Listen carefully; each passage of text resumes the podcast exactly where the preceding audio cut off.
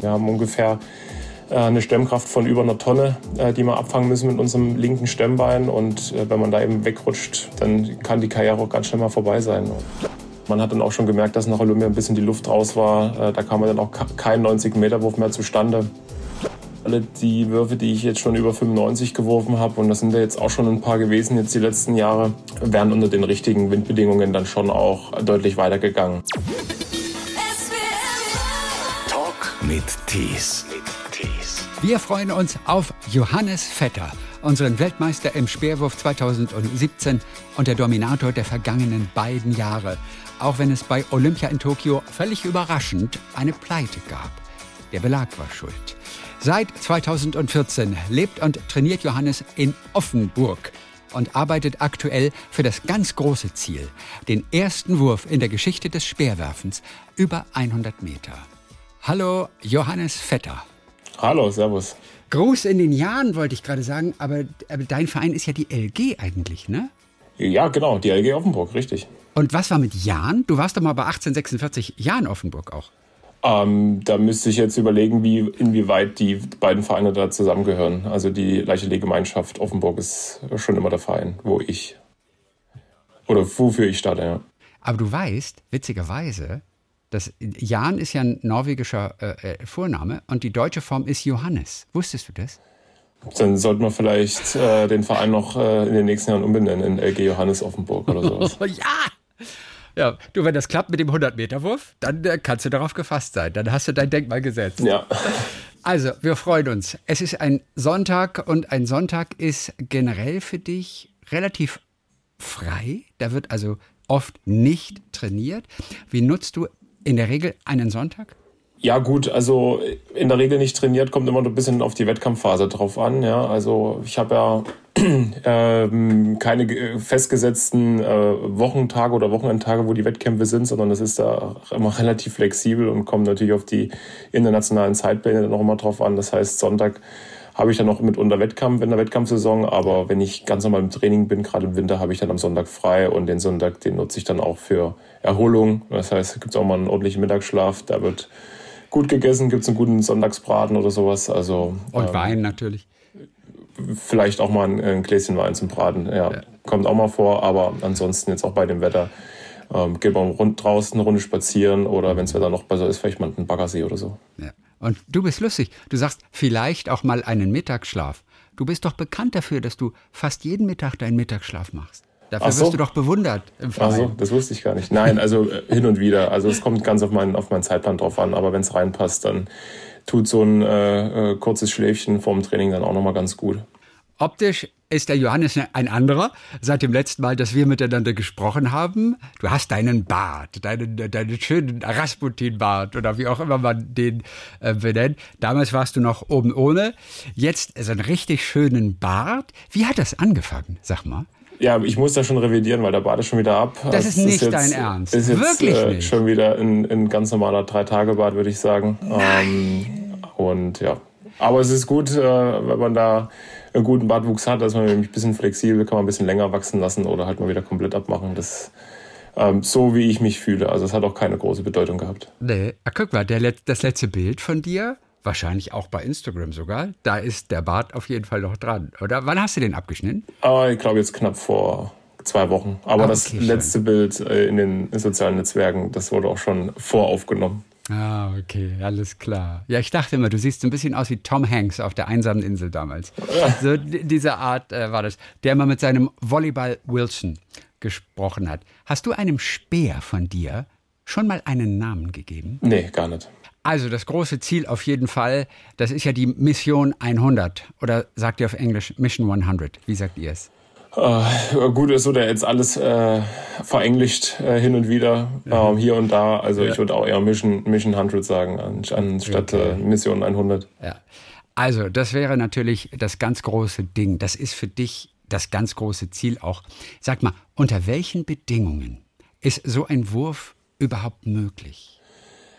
Also ich würde sagen, dass ich so Würfe, Würfe schon hatte. Also alle die Würfe, die ich jetzt schon über 95 geworfen habe, und das sind ja jetzt auch schon ein paar gewesen jetzt die letzten Jahre, ja. wären unter den richtigen Windbedingungen dann schon auch ähm, äh, deutlich weitergegangen. Also es kommt ein bisschen drauf an. Ich habe die meisten guten Würfe da in, in einem geschlossenen Stadion geworfen. Da hat man natürlich kaum Thermik, kaum, kaum Windunterstützung. Ähm, wenn man jetzt natürlich in offenen Stadien wirft oder auch auf äh, Anlagen, wo jetzt gar keine Tribünen sind und da mal der Wind richtig von hinten weht, dann hat man dann schon mal die, die Chance, da mal eine gute Böe äh, natürlich mit demselben technischen Wurf dann auch zu erwischen und dann ähm, geht es ganz schnell mal, dass da drei, vier, fünf Meter ähm, draufkommen. Das heißt, diese äußerlichen klimatischen Bedingungen, die sind das Allerwichtigste. Oder musst du noch irgendwo zwei Prozent an einer Technik draufpacken? Oder an den Muskeln? Oder am Anlauf? Oder an den Schuhen? Was muss noch her? Ja, das ist äh, eine Frage, die wir uns natürlich jedes Jahr stellen und wo mhm. wir auch probieren, immer mal ein bisschen rumzuspielen und ein bisschen, äh, ich sag mal, ein paar kleine Unfeinheiten vielleicht auszumerzen, aber grundsätzlich stimmt das technische Gerüst eigentlich, äh, so wie ich jetzt die letzten zwei Jahre, also 2020 und 2021 geworfen habe, stimmt eigentlich ganz gut. Und auch von der Physis, von meinen körperlichen Fähigkeiten, ähm, da ist kaum noch Potenzial nach oben, ähm, weil die Kraft, die ich ja dann entwickle im, im Kraftraum, beim Bankdrücken, beim Gewichtheben und so weiter, die muss natürlich dann auch auf dieses 800 Gramm leichte Gerät, auf den Schwer dann halt auch drauf. Ähm, und das ist dann auch immer die Frage, wie viel braucht man eigentlich? Ja? Und von daher würde ich schon sagen, ähm, mal einen guten Wurf zu erwischen, äh, technisch so, wie ich, wie ich den die letzten zwei Jahre ähm, als hatte, bei den richtigen Windbedingungen, dann äh, kann das auch mal klappen mit der Mission 100. Also das war eine überragende Saison, die letzte Saison. Ich glaube, 97 Meter Wettkämpfe hast du gehabt. Äh, äh, Weltjahresbestweite, etwas über 96 Meter, glaube ich. Und es war, soweit ich weiß, der drittweiteste Wurf der Geschichte des Speerwerfens, korrekt? Ja, genau. Wie realistisch ist diese 100? Ja, der Körper wird auch ein bisschen älter, ich werde älter. Das heißt, äh, da muss man dann schon auch ein bisschen gucken, ähm, wie man dann die Regenerationszeiten setzt, äh, wie viel man noch trainieren kann. Ähm, ja, also ich merke da schon, dass ähm, der Körper da noch mehr und mehr Pause äh, zwischen so harten Einheiten braucht. Das ist einfach so. Und vor allem auch zwischen den Wettkämpfen. Habt ihr eigentlich durchgerechnet, wann du auf dem Höhepunkt sein wirst? Oder ist es also körperlich jetzt von der mentalen, vor allem natürlich auch dann von der körperlichen Verfassung? Liegt es schon jetzt ein Jahr hinter dir? Hast du das eventuell noch vor dir? Was könnt ihr da einschätzen? Ein, einzuschätzen ist das schwierig. Ja. Ähm, in der Regel sagt man so, das goldene Zeitalter von so Wurfdisziplin oder im Sperrwerfen ist so Ende 20, Anfang 30. Das heißt, äh, da bin ich jetzt gerade in der Primetime. Ähm, aber wissen tut man es äh, erst, äh, wenn es dann mal passiert oder auch nicht passiert ist. Ich kenne so ein, zwei Videos, da trainierst du in der Halle mit einem Speer und dieser Speer hat vorne so eine weiche Kugel dran. Wo wirfst du den hin oder wogegen wirfst du diesen Speer? Den werfe ich tatsächlich einfach nur in ein Netz. Ja. In ein Netz? Okay. Ist das mit irgendeiner Technik verbunden? Kann man daran was erkennen? Äh, nee, das äh, bedeutet einfach nur, dass äh, wenn es draußen äh, auf gut Deutsch gesagt arschkalt ist, äh, ich mich dann in die warme Halle verziehen kann und da auch mein Techniktraining mit dem Gerät, mit dem Sperr machen kann, ja. Also es gibt dir dieses Jahr die Weltmeisterschaft, die ist in den USA, das ist im Juli. Wir haben die Europameisterschaft im eigenen Land. Das sind so diese internationalen Höhepunkte, auf die du jetzt natürlich hinarbeitest. Letztes Jahr hättest du eigentlich auch noch die Goldmedaille machen sollen, also in Tokio. Zumindest du warst der große Favorit und es hieß damals, ey, der kann nur sich selber schlagen, weil du ja anderthalb Jahre davor keinen einzigen Wettbewerb verloren hattest. Das war wahrscheinlich die größte sportliche Enttäuschung deines Lebens. Also die hast du schon mal hinter dir. Das ist ja ganz gut. Wie schnell hast du das damals und es war echt eine Enttäuschung. Und ihr wart ja auch richtig wütend. Wie schnell hast du das abhaken können damals? Ja, gut. Äh, ich habe dann natürlich im Anschluss direkt an meine darauffolgenden Wettkämpfe gedacht und ich hatte noch, äh, ich glaube, fünf oder sechs Stück, die ich dann auch alle gewonnen habe dann in dem Jahr. Das heißt, dementsprechend konnte ich es ganz gut verarbeiten, dass ich einfach weitergemacht habe ähm, und, und mein Potenzial da einfach auch weiter abgeliefert habe. Äh, natürlich war es auch schwer. Also man hat dann auch schon gemerkt, dass nach Olympia ein bisschen die Luft raus war. Äh, da kam dann auch kein 90-Meter-Wurf mehr zustande. Ähm, also es war dann auch schon ein bisschen schwierig, aber das ist, glaube ich, auch normal, dass dann nach so einem Höhepunkt mit so viel Druck und, und Anspannung und so, dass da einfach mal ein bisschen die Luft raus ist. Und dann habe ich dann aber auch im Urlaub ähm, dann mich mental auch mal ein bisschen wieder auftanken können, ein bisschen erholen können. Und dann ging es dann auch im Oktober dann schon wieder los mit dem Training, ähm, so dass dann auch wieder neue Ziele gesetzt waren und ähm, an den Zielen orientiere ich mich und ich meine, was Vergangenheit ist, kann ich eh nicht mehr beeinflussen, kann ich eh nicht mehr ändern, sondern ich kann nur das beeinflussen, was halt vor mir liegt. Das sagt der Kopf, aber das Herz macht da ja manchmal nicht mit, denn im Prinzip war die Medaille natürlich programmiert. Das Problem war ja damals der Belag. Du bist doch ausgerutscht ähm, bei einem Anlauf. Dieser Belag, der plötzlich ein anderer Belag war, als ihr erwartet hattet. Wie konnte das passieren damals, dass ausgerechnet beim wichtigsten Wettkampf ein anderer Belag lag als bei anderen? Äh, ja gut, die Frage haben wir uns natürlich auch bestellt, äh, gestellt. Ähm, das äh, konnten, wir auch, konnten wir auch nicht beantworten. Ähm, es wusste ja keiner davor was. Wir kannten ja nur den Hersteller, mhm. ähm, die den Belag da verlegt haben. Und da hatte ich bisher eigentlich immer nur gute Erfahrungen damit gemacht. Aber dass dann eine neue Technologie halt ähm, ja, verwendet wurde, die vor allem den äh, Disziplinen auf der Rundbahn zugute äh, gekommen sind, also den, den Läufern, Sprintern und so weiter, durch diesen Bounce-Effekt ähm, ja, äh, konnte man nicht ahnen. Und dementsprechend wurde man da, oder viele Sperrwerfer da auch, die, ich sag mal, so eine ähnliche Stemmtechnik Technik haben, wie ich sie habe, ein ähm, bisschen ins kalte Wasser geworfen. Und die haben sich dann ja auch viele Top-Favoriten auch schon in der Qualifikation verabschiedet. Ich habe mich noch so ins Finale gerettet, aber bin auch nicht über drei Würfe hinausgekommen. Das ist bitter, ähm, aber da haben die Hersteller und auch äh, die Verbände, vor allem der Weltverband, daraus gelernt und äh, ja, wurden danach auch von uns gut gebrieft, von denen dies betroffen äh, hat, sodass äh, hoffentlich dann auch bei den nächsten Großereignissen das berücksichtigt wird und dementsprechend auch an der Chancengleichheit gearbeitet wird, weil das ja auch Sinne aller ist. Glaubst du, das klappt oder wie groß ist die Gefahr, dass bei der WM in Eugene zum Beispiel in den USA oder auch bei der EM in München, na, das ist immerhin in Deutschland, da hören Sie bestimmt auf den Johannes, aber dass sich das wiederholt, dass da doch ein, ein Belag, der nicht optimal ist für dich, dann liegt? Ja, bei der WM in Eugene ähm, können wir es gar nicht einschätzen, weil da haben wir wirklich wenig Einfluss, obwohl wir uns da alle auch sehr, sehr bemüht haben. Ähm, bei der EM in München sieht das Ganze anders aus. Ähm, da wird, denke ich, äh, werden die Gegebenheiten äh, so vorliegen, dass wir damit alle klarkommen. Ähm, ja, also äh, kommt noch ein bisschen immer auf die Hersteller an. Die europäischen Hersteller, die ziehen da natürlich ein bisschen anders mit als die amerikanischen.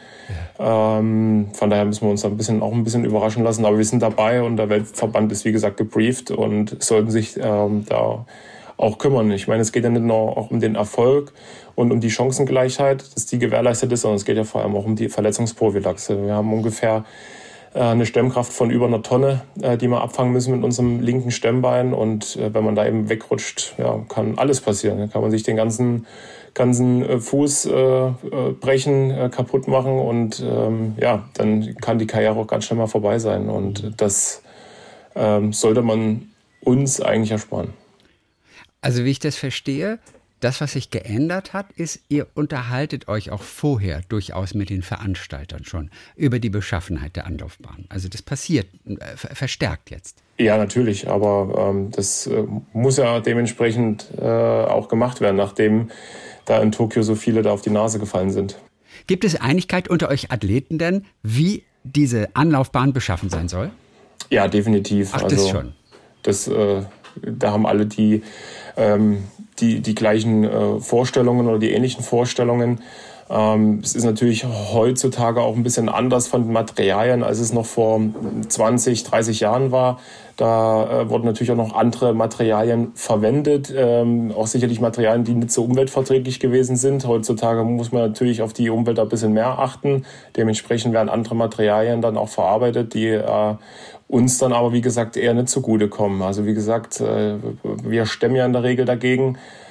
Es gibt natürlich auch Sperrwerfer mit einer anderen Technik, die machen das nicht so und äh, werfen dann trotzdem auch über 85, aber die werfen halt nicht über 90. So und ja, da muss man einfach äh, smarte Lösungen finden. Aber vor 20, 30 Jahren hat sich noch keiner über einen Anlauf beschwert, aber auch durch die, wie gesagt, unterschiedlichen Technologien, wie sich das jetzt von da entwickelt hat, ähm, sind wir da jetzt einfach an einem Punkt angekommen, wo wir uns da einfach mehr Gedanken machen müssen, eben für, ähm, für eine gewisse Verletzungsprophylaxe für die Sportlerinnen und Sportler zu sorgen, aber auch für die Chancengleichheit in den Wettkämpfen. Für die Veranstalter wäre es natürlich auch toll, wenn du die 100 Meter irgendwann wirfst. Ne? Dafür darf diese Anlaufbahn nicht zu glatt sein.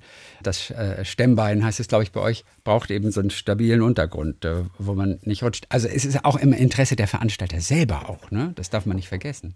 Ja, ne, definitiv. Ich meine, ähm, höher, schneller, weiter ist das Motto des Sports. Und ähm, je größer die Weiten da sind, desto mehr ähm, feiert das Publikum da auch mit, desto höher ist die Reichweite auch für so ein großes Ereignis oder für so ein Meeting. Ähm, und dementsprechend ist das daraus resultierend auch die beste Werbung für den Sport, ja.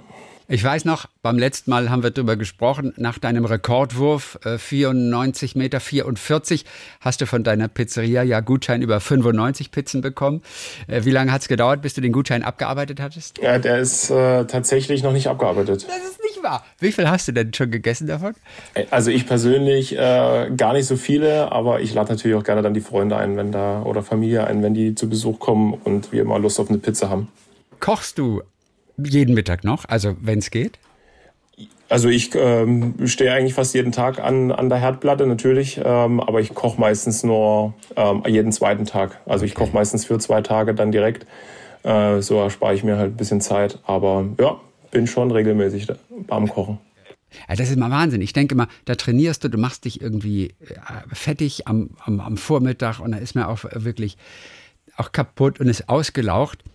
Und dann denke ich nur selber immer, oh Gott, wenn ich mich jetzt noch an den Herd stellen müsste, um mir dann noch was Frisches zu kochen, es ist einfach nur anstrengend. Aber du siehst das ganz anders, oder? Ja gut, wir haben halt den Luxus jetzt nicht, dass wir da äh, großes ähm, Sportzentrum haben, wo Kantine mit dranhängt, wo man einfach äh, da auch direkt was zu essen bekommt. Ja. Ähm, von daher gehört das einfach so zum Alltag für mich dazu, so wie äh, sauber machen, Wäsche waschen, einkaufen gehen. Also das ist halt einfach so. Ja, ansonsten gehört zu deinem Alltag mittlerweile auch der Gemeinderat in Offenburg. Du bist Mitglied dort, ich glaube seit 2019. Wie aktiv bist du? Wie viel Zeit musst du dafür aufwenden eigentlich? Ah, das kommt ganz drauf an. Ähm, es kommt natürlich auch auf meinen Terminplan drauf an. Jetzt im Sommer ist es natürlich ein bisschen weniger, ähm, da ich es zeitlich jetzt kaum schaffe, ähm, da an, an Sitzungen, an Ausschüssen, äh, auch an Fraktionssitzungen teilzunehmen. Ich meine, Gott sei Dank äh, läuft vieles digital, dass man sich mit der Fraktion da auch relativ schnell ja, kurz schließen kann und austauschen kann. Ähm, ansonsten gibt's auch mal eine Woche mit einer Gemeinderatssitzung, mit einem Ausschuss und einer Fraktionssitzung. Ähm, das Ganze jeweils drei Stunden, dass man da halt wirklich dann mal mit Vor- und Nachbereitung äh, schon, schon eine gute Stundenanzahl mal pro Woche hat. Aber das ist wirklich jetzt nicht äh, die Regel, das ist äh, meine Ausnahme. Ansonsten werde ich ja Gott sei Dank auch von meiner Fraktion da ganz gut in Schutz genommen ja. ähm, und wissen natürlich, dass mein Fokus da komplett auf dem, auf dem Sport liegt. Ähm, anders würde es auch nicht funktionieren, aber nichtsdestotrotz äh, die Aufgaben, die ich dann wahrnehmen kann, die nehme ich auch gerne wahr und äh, die machen auch Spaß. Und das ist auch okay, wenn du mal nicht da bist. Ich meine, man wurde ja gewählt schließlich und dann ist ja irgendwo schade, dass man nicht da sein kann. Aber das ist, ist alles eingeplant und ist alles abgesprochen. Ne? Ja, ne, definitiv. Aber ich meine, es gibt ja viele ähm, Personen äh, im, im, Gemeinderat, die auch ein ganz normales Berufsleben haben. Ja. Äh, und da werden Anders als du?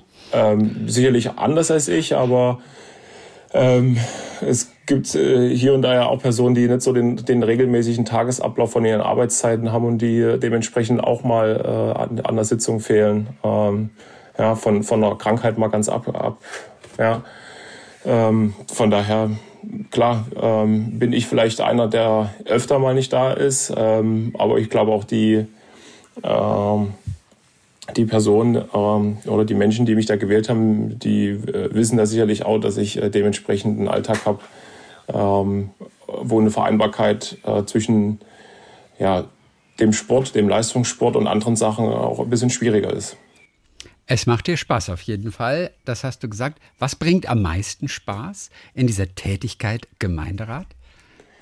Ja schon der Austausch auch mit den, mit den äh, Personen ähm, außerhalb des Gemeinderats natürlich auch, aber auch die, der, zu, der Zusammenhalt in der Fraktion an sich, der Austausch in der Fraktion, ähm, aber auch ähm, unter den Freien Wählern, unter den Mitgliedern der Freien Wähler. Ähm, das ist einfach schön, da ähm, zu Lösungen äh, zu kommen, auch wenn man unterschiedlicher Meinung ist. Also das ist für mich eigentlich äh, da auf kommunaler Ebene noch wirklich gelebte Demokratie. Ähm, und ja, das äh, ist wirklich sehr, sehr interessant, wie man da wirklich zu, zu Lösungen, zu konstruktiven Sachen da beitragen kann. Was ist ein brenzliges Thema zum Beispiel? Woran habt ihr gearbeitet? Wo habt ihr auch eine Lösung gefunden zum Beispiel? Oh, da bin jetzt spontan überfragt. Also wir arbeiten ja Richtung Landesgartenschau ja auch an dem Sportzentrum da in Offenburg. Ähm, und ja, da äh, klar wollten wir uns natürlich auch durchsetzen. Die, die Idee kam von uns ganz klar ähm, und, und die Stadt ist jetzt mit aufgesprungen. Äh, also die Verwaltung natürlich auch und wollen das da auch mit realisieren, auch, aber auch die ganzen anderen Fraktionen, Parteien, äh, denke ich, finden das ganz gut. Ähm, ich denke, das hilft unserer Stadt auch äh, sehr, sehr weiter. Ähm, und da gibt es jetzt, gibt's jetzt auch einen Findungs, Findungsprozess oder, oder, gewisse Ausschreibungsprozesse, wo man einfach äh, schauen muss, äh, was, was wird es denn dann für ein Sportzentrum, was kommt da alles mit dazu. Und da geht es natürlich auch um, um eine Menge viel Geld, um eine Menge an Subventionen, die da auch eine Rolle spielen. Äh, das ist so, klar, das, das Themengebiet natürlich, was mich auch am meisten reizt. Ja. Und die Landesgartenschau kommt?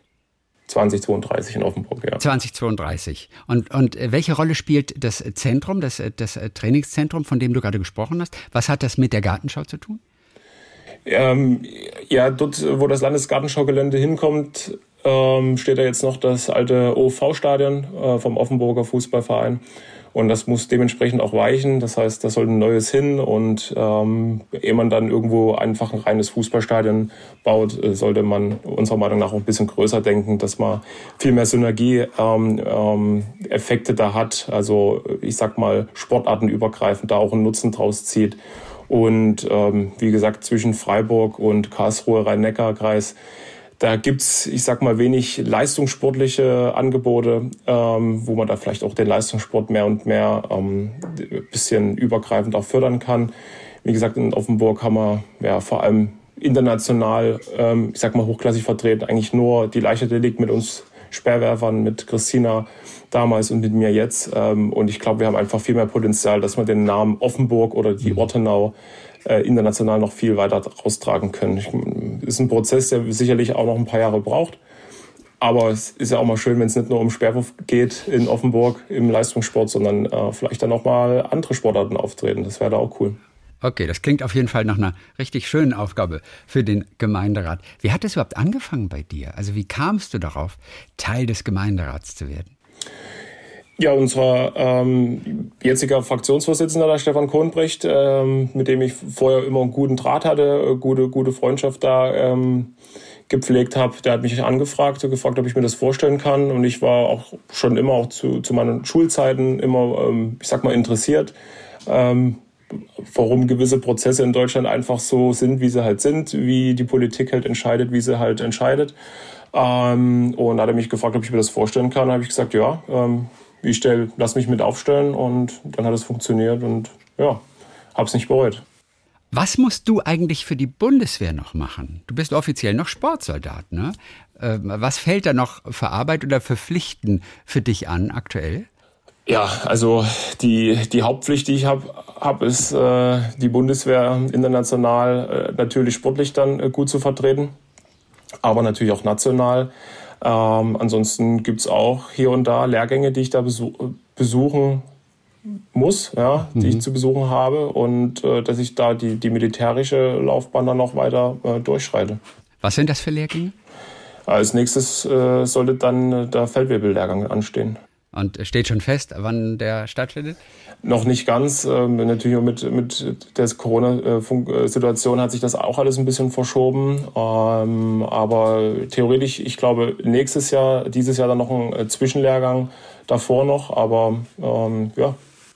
Ich würde so denken wenn man so ein bisschen abkommt von dem Militärischen und natürlich auch so zu Hause ist im zivilen Leben und international und mit dem Sport, ach, dass da so die Lust auf, sag ich mal, die grüne Ausbildung, dass die doch so ein bisschen in den Hintergrund tritt. Oder wie ist das bei dir? Nee, gar nicht. Also äh, ich finde eher dann mal den Ausgleich zu haben äh, und da bei der Bundeswehr dann auch mal äh, da in Grün marschieren zu dürfen, ähm, äh, praktische, praktische Ausbildung, aber auch theoretische Ausbildung zu haben, ähm, das ist dann schon echt interessant und ist auch mal wirklich ein schöner Ausgleich zu dem leistungssportlichen Alltag, den ich da ähm, habe. Ganz, ganz klar. Also ich freue mich da eigentlich immer, wenn ich da einen Lehrgang besuchen kann. Zumal man dann auch ähm, meistens in Kontakt, ich sag mal, mit dem oder die normalen Soldat, Soldatin kommt. Mhm. Ähm, was finde ich auch als, äh, als ja, Soldat bei der oder als Sportsoldat bei der Bundeswehr halt extrem wichtig ist. Und da ist immer ein sehr, sehr interessanter Austausch da. Du bist mitten in der Saison, im Juli und August, dann die großen internationalen Highlights. Dann toi toi toi auf jeden Fall. Wir wünschen gutes Training, keine Verletzungen. Und ist eigentlich ein neues Tattoo äh, dazugekommen? In nee, der Zwischenzeit? Zurzeit, nee, nee, zurzeit nicht. Aber da fehlt mir ein bisschen die, die Zeit. Das äh, ist auch mit einem Ausheilungsprozess verbunden, wo man nicht ja. äh, zu arg schwitzen darf. Und ja. das ist, wie gesagt, als Sportler immer ein bisschen schwierig. Ich weiß auf jeden Fall noch den Speerwerfer hast du auf dem linken Schulterblatt. Und dann äh, war neulich ein Video, da warst du auch beim Training zu sehen, da war der ganze Rücken aber frei hinten. Was ist das Große ganz hinten auf dem Rücken? Es sind auf alle Fälle die Olympischen Ringe. An Adler ist auch mit zu sehen. Und ansonsten so ein bisschen, ich sag mal, Ausschmückung. Und das große Ziel neben der Mission 100, das sind die nächsten Olympischen Spiele. Oder? Da wirst du auf jeden Fall dabei sein, oder? Ja, also ich gehe stark davon aus. Also das ist das Ziel natürlich. Vor allem in Paris ist natürlich dann auch für die, die Freunde, Familie, für die Bekannten halt cool, sich einfach in Offenburg in den TGW zu setzen und dann äh, sich mal die Olympischen Spiele wirklich hautnah vor Ort anzuschauen. Ich glaube, das ist für viele, vor allem bei uns jetzt hier in der Ecke, ähm, kann das, wird das eine große Bereicherung sein, das mal hautnah mitzuerleben. Was ist dein nächster Wettbewerb? Hengelo und dann ein paar Wettkämpfe in Finnland, dann die Deutschen, dann Stockholm, dann die WM, dann Monaco, Berlin, Luzern, Zürich, Polen. Also ist noch vieles also du brauchst keinen Manager, du hast aber den ganzen Plan, hast du aber so direkt drauf. ja, da hast du aber auch nicht eine Sekunde gezögert gerade. Du. Ich habe bestimmt noch zwei, drei Dinger vergessen. Also okay, dann bin ich beruhigt. Also toi toi toi, bleib gesund und wirf doch einfach mal die 100. Wir hoffen, dass der Wind mitspielt. Ich gebe mir Mühe, vielen Dank euch. Viele Grüße nach Offenburg. Viele Grüße zurück nach Baden-Baden. Talk mit Tees.